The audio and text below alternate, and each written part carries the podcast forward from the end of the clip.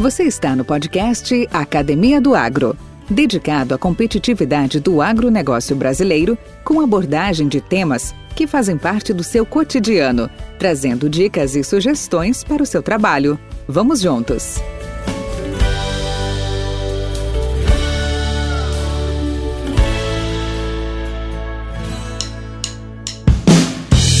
Oscar Busanello, durante toda a sua trajetória profissional, cultivou muitos amigos, muitos discípulos, muitos afilhados e é uma pessoa polêmica, sim, mas autêntica e que angariou de todos eles muito respeito como profissional, como vendedor. Atualmente o Oscar curte a sua, o seu merecido descanso, sua merecida aposentadoria nas praias de Santa Catarina, jogando sua canastra, jogando a sua bote e nos deu o privilégio de bater esse papo tão agradável, onde tivemos a oportunidade de ouvir boas histórias, bons causos, num período de muito, de muita coragem, de muita força, de muita perseverança na abertura de novas áreas nesse nosso grande Brasil agrícola. E ele é testemunha, ele é ator, ele foi personagem ativo nesse processo de desenvolvimento do agronegócio brasileiro com sua postura, com as suas definições, num período onde o sistema era bruto, onde as tecnologias ainda eram incipientes, onde as atitudes que prevaleciam era disciplina, perseverança, persistência, otimismo e fé. É isso. Vamos ouvir a terceira e última parte das Crônicas do Busanello, contando as histórias e os causos que nos inspiram podcast Academia do Agro. Só para ilustrar, vou interromper a minha tradição, ilustrar como nós chegamos a Barreiras, como nós chegamos na Bahia, assim, lá em Barreiras, na Bahia, e Barça, no Maranhão, tudo isso aí, nós fomos abrindo. Eu fui indo, um dia, não sei de que ano, 7 de setembro, eu convidei o, o Surna e ele veio para Barreiras. E nós tivemos uma reunião lá no Rio das Ondas, do lado de uma churrascaria. E às 7 de setembro de noite, estava o Barão, eu e o Surna. Nós começamos lá. Eu conheci o Crespan e o Busato naquela situação que eles estavam. Aí conversei com eles. Eu já estava quase saindo, depois passando por Valdir. E eles entraram em contato, mandei eles ter um contato lá com a Erma. Contratemos eles que precisa um aqui. Aí o Logan disse, pá, Busanello parece que está ganhando por quilometragem. Porque está lá na Bahia, depois foi lá para o Maranhão, está lá em Sapezal, está lá em Lucas, em Sorriso, em Mutum, Sinop. em Sinop. Não estava abrindo. Eu tinha visão. E eu falava, pessoal, a safrinha é realidade. Marina eu não quero ouvir falar de safrinha aqui dentro da empresa. Não quero ouvir falar de safrinha. Podemos não falar. Mas que é uma realidade que cada vez está subindo mais, é. Aí, fui visitar Itamaraty Norte, e um dia Itamaraty Norte entrou em contato com a pioneira, disse que queria que fosse lá, porque Itamaraty Norte estava fazendo um, um, programa de safrinha de 10 mil hectares. 5 mil de milho e 5 mil de feijão. E queria 5 mil sacos de semente de milho. Eu fui lá um dia, o cara não estava, foi outro dia, ficava eu e o Álvaro. Uma vez fomos eu e o Álvaro, e outra vez fui só eu. Ficava no hotel Tangará da Serra, e ia até lá na. Quando eu fui lá, encontrei o encarregado, fiquei amigo dos dois agrônomos que tocavam a Itamaraty Norte, um cuidava de um lado da estrada e outro do outro. Lembro o nome de um que é Leandro. O cara dizia, eu quero 5 mil sacos. Digo, olha, não tem, mas não vai ter 5 mil sacos para nós. Então, não tem. Aí eu disse para o cara, você tem que. Mas semente híbrida não é como semente de soja, que tu multiplica a semente de soja. Você não tem uma produção de semente. Produção de semente é aquele que produz a semente básica e depois distribui para o Brasil. E também não é que nem macarrão ou linguiça. Terminou, terminou. Tu tem que ter mais um ano para produzir. Digo, mas eu tenho disponível, não lembro se era 3 toneladas, 150 sacos, ou 5 toneladas, que era 250 sacos. Aí a carniça estava nadando de braçada, né? O pioneiro não tem semente, o próximo era. E a Cargill tinha botado num ensaio da Itamaraty Norte, que eu fui lá, um milho simples, 115. E saiu melhor que os outros. E eles venderam para Itamaraty Norte o tal de 115. E eu disse para o Leandro, eu lembra aqui, que eu vou te dizer uma coisa para você, Leandro. Depois que tu colher a lavoura, antes tu não vai ficar sabendo. Não, tá bom. Aí eu fui lá ver a lavoura, tudo. E na Itamaraty Norte, além de ensaio que nós fizemos, eles tinham ensaio nacional. E eles tinham um agrônomo que só cuidava dos ensaios. E aí eu fui lá e ele foi, logo vou lembrar o nome do José vamos ver. Ele com a planilha e olhando o ensaio nacional. Eu disse, olha, acho que você vai ficar chateado comigo. Mas esses híbridos aqui não são eles. Está me dizendo, tem na planilha. O cara estremeceu. Está errado isso. Vamos fazer assim, vamos virar a planilha e ver se não dá certo. Aí ele virou a planilha, aí encaixou. Né? Estava com a planilha errada. O cara abriu o olho do. Esse conhece. E tá, olha aqui, esse é as cabeças pioneiras, esse Cargill, esse coisa, está olhando tudo ensaio nacional. E esse negócio, eu lembro, um bom profissional, Pioneiro fez um ensaio, não na Cargill, ensaio da pesquisa depois da Cargill. Ele tinha que passar dentro. Estou em Sinop, me liga a Erna, me procurando lá, ah, os caras estamos te procurando aqui faz a semana inteira e tal. Segunda-feira, o Mariano, o De Leão, o argentino, que tu não chegou a conhecer, mas ouviu falar que foi gerente aqui do Brasil, estão indo lá na Itamaraty Norte para ir ver aquele ensaio da pesquisa lá. E tu precisa ir na Itamaraty Norte e ver se dá arruma eles lá com Itamaraty. Dois carros para carregar essa gente para ir lá olhar. E isso era sexta-feira. E sábado eu tinha que olhar uma lavoura, porque senão eu perdia um pouco dela. Eu, tá bom, eu vou viajar domingo direto. Saí de Sinop. Sinop e fui a Tangará da Serra. Por dentro. Por dentro. Fui lá na Itamaraty Norte e falei com a Juliana, está chegando amanhã aqui a diretoria da Pioneira, junto o chefe da pesquisa dos Estados Unidos, tá o de Leão, mais esse gerente, e eles querem ver o ensaio que está lá, e nós não temos carro, só eu tu me arrumava dois carros de vocês aqui, eu te pago e tal. Os pequenos aqui, eles vão lá, olhem. Vai levar quase um dia. Coisa Não, pode deixar que eu te arrumo. Num carro eu, pego um carro de um outro técnico lá e esperemos lá no aeroporto, não foi para as 10 horas, hoje chegou o avião. E peguemos eles e levemos a pesquisa. Essa é uma história também que aconteceu. Muito bacana. Oscar, hoje passado todo esse período, toda essa trajetória sua, você olhando para trás, não que deva só a gente olhar para trás, né? Tipo, olhando para o retrovisor, né? E é. tudo que nós já passamos. E quais momentos você se sentiu meio fora dos trilhos? Ou assim, que o chão meio sumiu de baixo, assim? Então, assim, olha, agora a coisa ficou feia. E o que você fez para superar isso? Valdir, o negócio era assim. Eu tenho uma, teve uma experiência de vida que já dificuldades eram tantas que a gente já tirava. É, a, a, vida da gente era uma dificuldade. Então era um cotidiano. E a gente não se abalava. Se eu tinha saúde, tinha o que comer, podia manter a minha família, a experiência me dizia que amanhã pode ser diferente, pode ser melhor. Então, eu sofri muito o primeiro e segundo ano aqui, porque eu, eu era um João Ninguém. E os caras, cada lugar que ia, diziam, ah, eu soube que foi vendida a Pioneira lá em Itumbiara, foi vendida, não sei quem comprou, a Cargill comprou, a, a Grosseries comprou, a Dina comprou. Eu, não, mas eu estou trabalhando, só assim, estou me pagando.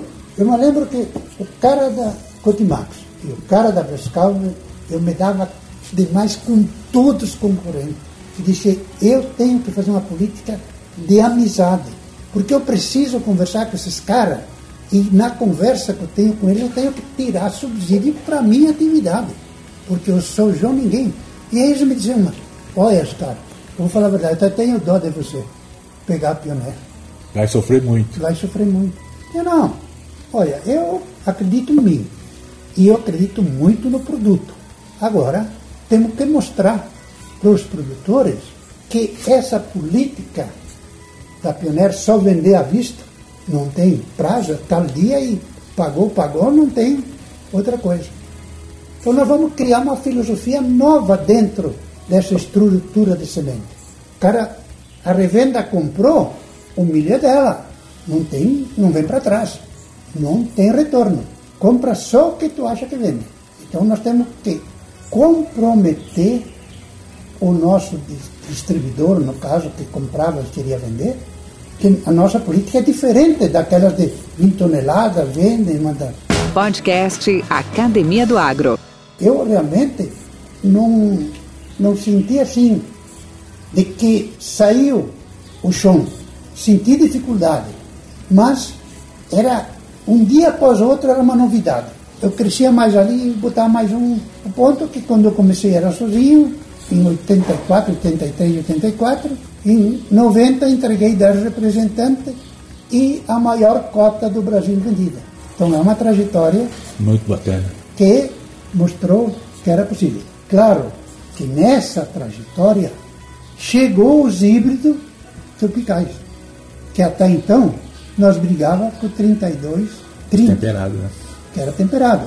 E que numa reunião o, o nosso pesquisador de Leão disse: Isto aqui é uma temeridade vender esse produto aqui. É uma temeridade. Não é para cá. Nunca deveria ter vindo.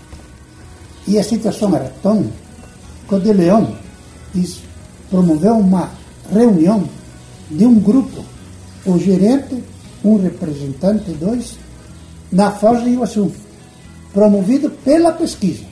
Não tinha nada de comercial. Né, comercial ele e a verba da pesquisa é que pagava a conta. E nós fomos lá e ele exigiu de todos. Vocês todos vão falar aqui o que, que vocês querem, o que, que vocês acham, qual é o milho que vocês acham, qual é a dificuldade. Ele é quebrador, ele é tombador, ele, ele, ele abre espiga, ele é caruncha, ele é coisa. Vamos sentar aqui, vamos delinear a planta, o grão, o rendimento que vocês querem. Botam na cabeça. Milho tropical para Brasil Central. Sei que eu acho que até São Paulo me levou. Fiquemos três dias lá. E aquilo deu um certo baque dentro da empresa.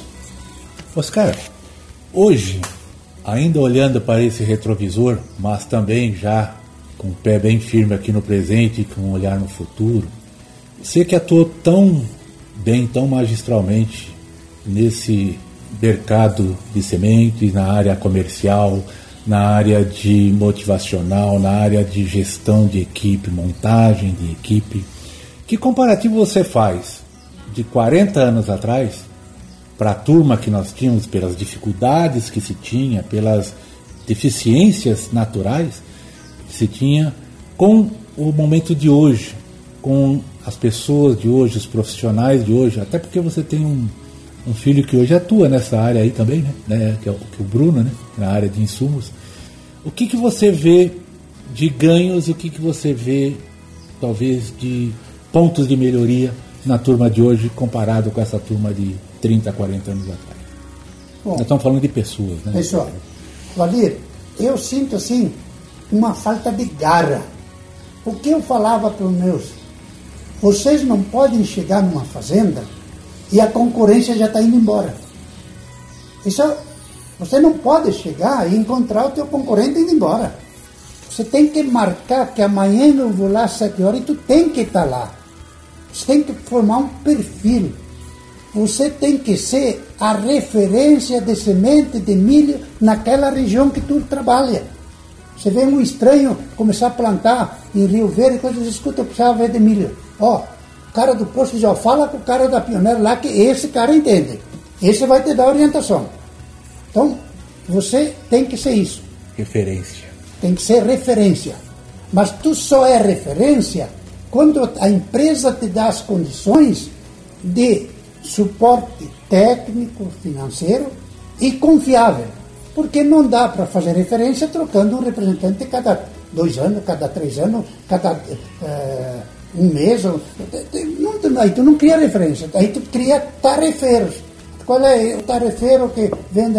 Esse aí. Semana que vem ele está não sei aonde.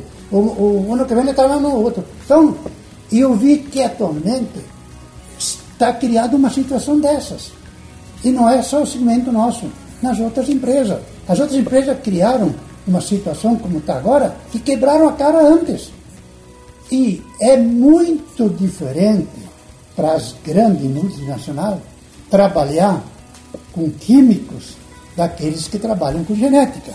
Porque o químico não é perecível, não é plantado. Ele é uma composição de diversas moléculas e faz na, na indústria. Não tem solo, grande não tem maioria chuva, não, não, tem... não é biológico. Né? É.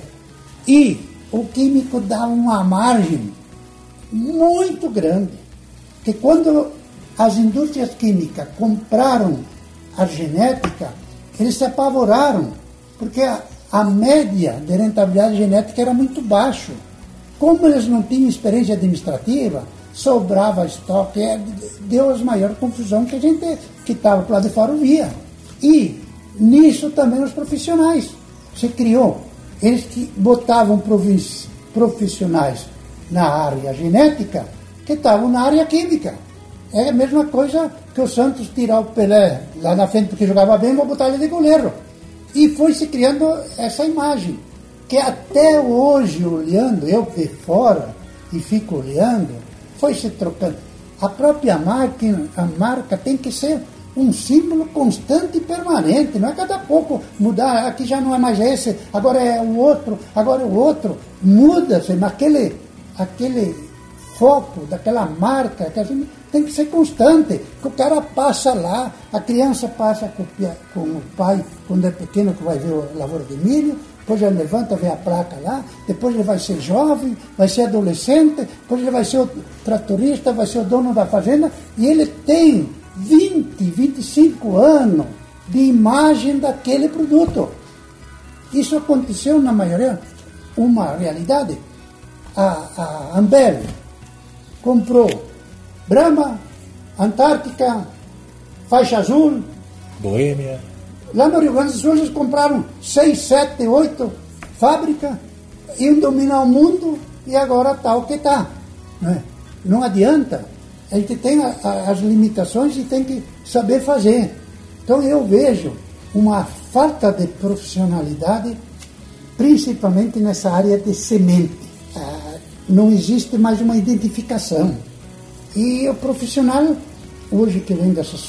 Quem sou agrônomo, não sou contra agrônomo, eu acho excelente. Eu não fui agrônomo porque não tinha recurso para ser na minha vida, mas eu sempre digo, eu me formei em pós-graduação na Universidade da Vida, observando, olhando, praticando, indo direto, produzindo os ensaios, todo, e acompanhando. Eu sempre tive uma alegria que me chamou muito a atenção. Eu estava em Passo Fundo um dia, nos produtores, e entre eles tinha dois agrônomos. E, e plantam bem, então ainda vivem lá. E um dia chegou um amigo deles e disse, pá, vou começar a plantar aí, quero plantar um milho e tal. E o cara disse, ó, oh, tu quer conversar de milho? Fala com o Bujanello. Fala com ele, que esse vai te dar as dicas de como se planta milho e qual o híbrido que tem que fazer. E pô, eles são tudo agrônomos, podiam, não, se planta assim. Saíram fora de, ó, fala com o Busanello é com ele. Quer saber, no Brasil ele te, te diz como é que tu planta. Então isso foi uma, uma gratidão que a gente sentiu. Mas isso a gente não consegue no primeiro mês, no primeiro ano, segundo ano. tem que carregar muita pasta, tem que gastar muita botina, tem que eh, limpar muita fileira de milho, puxar a trena, contar muita semente. Só assim tu fica a referência. Tu tem que estar no meio da lavoura, quando o patrão está passando, o dono da lavoura, uh, quem é que está lá? Para e vê, oh, vocês estão aí? Sim, nós estamos dando uma conferida aqui na tua população, na tua coisa, ah, que bom tá, vê isso aí, depois tu me conta. Assim é que nós, que eu fiz o trabalho assim que os da nossa época fizeram. Eles fizeram isso. Ninguém deles chegou onde chegaram, por acaso que caiu do céu, não. Foi todos no seu segmento dentro do trabalho.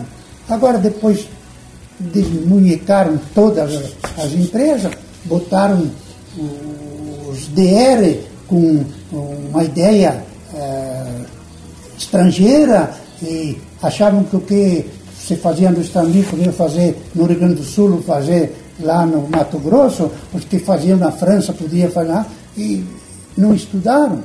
Porque queira ou não queira, quem é que manda na lavoura? Sem dúvida, você deve entender de altitude. Porque altitude é o é um fenômeno físico que determina clima, temperatura, precipitação. Eh, esse é o fenômeno principal. Se você te aprofundar, tu vai evoluindo junto com o produto, com a atividade. Mas hoje parou, estão lá no celular, não sei o que, aí no computador, é, ninguém mais olha isso aí geografia nem aprendem mais, que é um ponto fundamental geográfico, que tu sabe lá, tu no Planalto tá, tantos metros de altitude, é? tudo isso aí é o que influencia. Fala com eles, nem sabem mais. Não sabem a rota. O, o, o profissional da agora, ele não se especializa porque a própria empresa, quem manda não tem conhecimento também. Os mandatários são mais falhos do que os profissionais que eles contratam.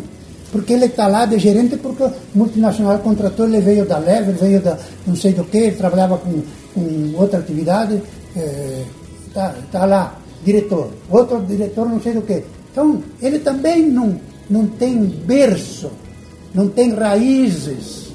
Então, ele vai programar, vender semente híbrida como ele vendia pasta de dente, escova de dente, ou vendia pasta para estar calçado. Né? É totalmente diferente. Podcast Academia do Agro.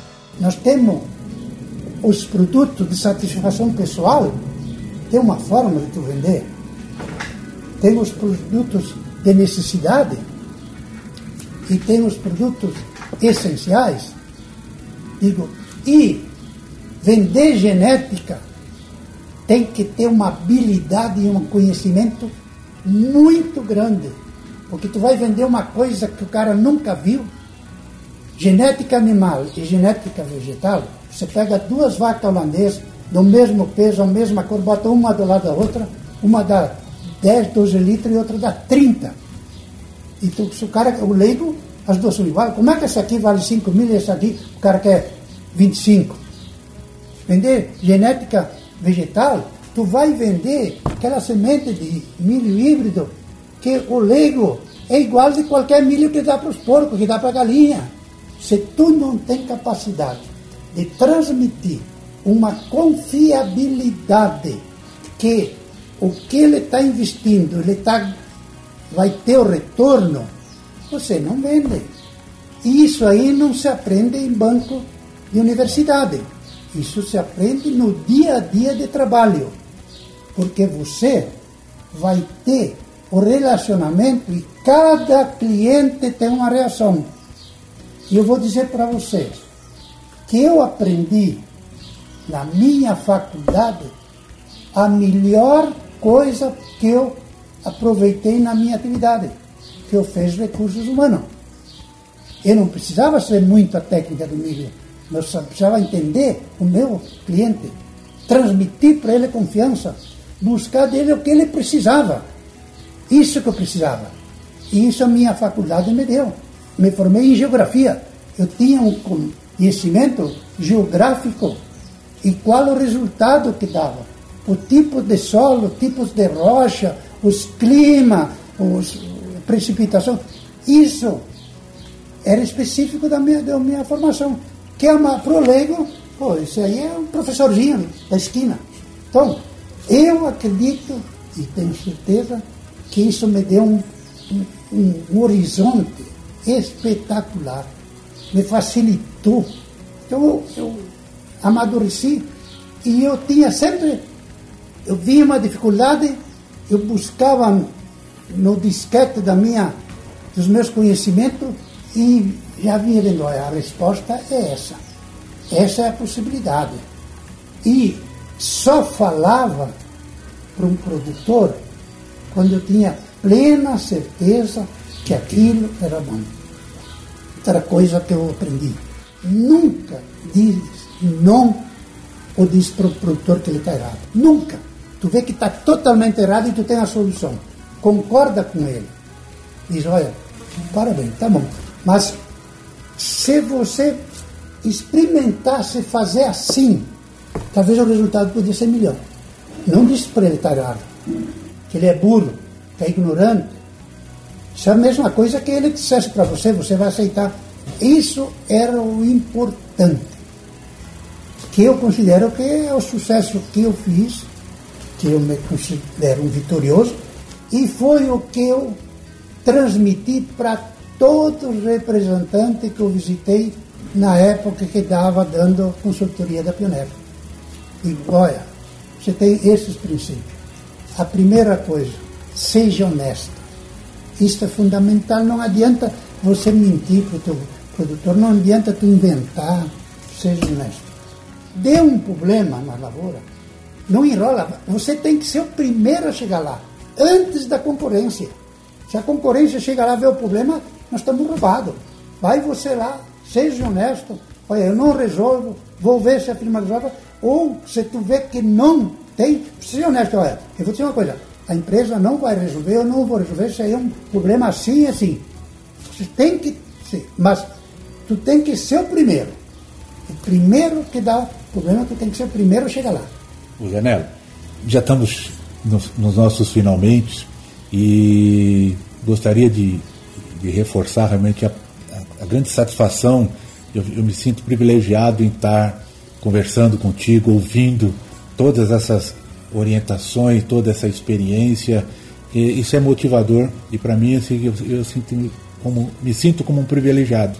E mais ainda porque convivi contigo, sei muito bem, é, senti muito, muito dessas dores, senti muito desses desafios, como também senti o gosto da superação, da vitória e concordo praticamente tudo que você colocou. Hoje você como uma pessoa realizada, como você bem disse há pouco. E que mensagem você daria para aqueles que estão almejando este sucesso, essa realização? Como mensagem final, o que, que você compartilharia com a gente? Bom, o seguinte: primeiro, a pessoa precisa acreditar em si. E acreditar em si significa que não pode abandonar a primeira primeiro problema pular do barco. Que essa é a principal mensagem. E eu posso dizer também que eu vejo que esses novos profissionais, e o sucesso eles querem que não chegue num ano, ele chega na, no mês seguinte, semana que vem. E, meu amigo, a gente tem que aprender a carregar passo, enfrentar e fazer uso da tecnologia, mas não ser escravo dela. Você tem que fazer uso o necessário os benefícios que ela te fornece. Mas ser escravo ou virar lazer, esporte, essas coisas, muitas vezes te atrapalha. E uma das coisas principais, sempre gasta menos do que tu ganha. Sempre. Porque tu vai aprender a dominar as dificuldades. Não sonha, pá, eu quero aquele carro lá, eu quero. Pega o, carro que te sirva para o trabalho, use, faça uso perfeito, use a necessidade, não transforma ele em táxi de ir para cá e para lá, leva o teu produtor quando for preciso. Então, Você tem que ter isso aí. E sempre respeite a concorrência, te aproxima da concorrência, porque eles vão transmitir para você as dificuldades que eles têm. E você vai sentir se é igual às tuas. Ou se ele te dá uma solução para a dificuldade que você tem. Seja próximo da concorrência. Não só do vendedor, mas conheça o produto da concorrência. Para você ter argumentos. Um folheto da concorrência, dá uma olhada. Observe isso aí. E isso é vendedor. Só que a maioria dos candidatos a profissionais dessa área é difícil eles terem uma retaguarda como nós tivemos, que acreditava também. Profissionais de anos que criaram a empresa, progrediram juntos, chegaram lá. Não são profissionais que caem de paraquedas por um anúncio no jornal, uma coisa. Então é difícil, tu não, se tu quer buscar às vezes uma informação, o teu chefe, o teu, ele não sabe também porque ele não, não é adorando. Então, é, são duas coisas que está difícil. Você ser profissional na área e a retaguarda que tenha também. Então a minha mensagem é essa. Você programa o teu trabalho, seja pontual, marca, marca na tua agenda o dia que tu vai voltar e volta lá aquele dia. Pode chegar lá e não ter ninguém, mas tu voltou e o cara vai lembrar. Tu sabe que ele falou que ia voltar esse dia? Eu não dei bola, achei que não vinha. Esses vendedores tantos falam que vão vir e não aparecem. Aí então tu transmite uma confiabilidade, uma pontualidade, não é? Então tu começa a virar referência. Busanello, Oscar Busanello, muito obrigado pela essa oportunidade, como já tanto enfatizei. Espero ter a oportunidade de reencontrá-lo de uma forma até mais branda, de uma forma mais social, uh, sem, sem ter a pecha e, a, e o peso né, de uma, desse isolamento, dessa, desse momento que nós passamos agora. Obrigado. Tudo bem, estamos aí. Grande abraço para você. Obrigado. Viu? Com temas expressivos e dinâmicos, esse intercâmbio semanal visa oferecer um melhor desenvolvimento em suas habilidades profissionais e nas atividades e práticas do seu cotidiano. Somos da Academia do Agro, o podcast para todos aqueles apaixonados pelo agronegócio. Te aguardamos no próximo episódio. Até lá!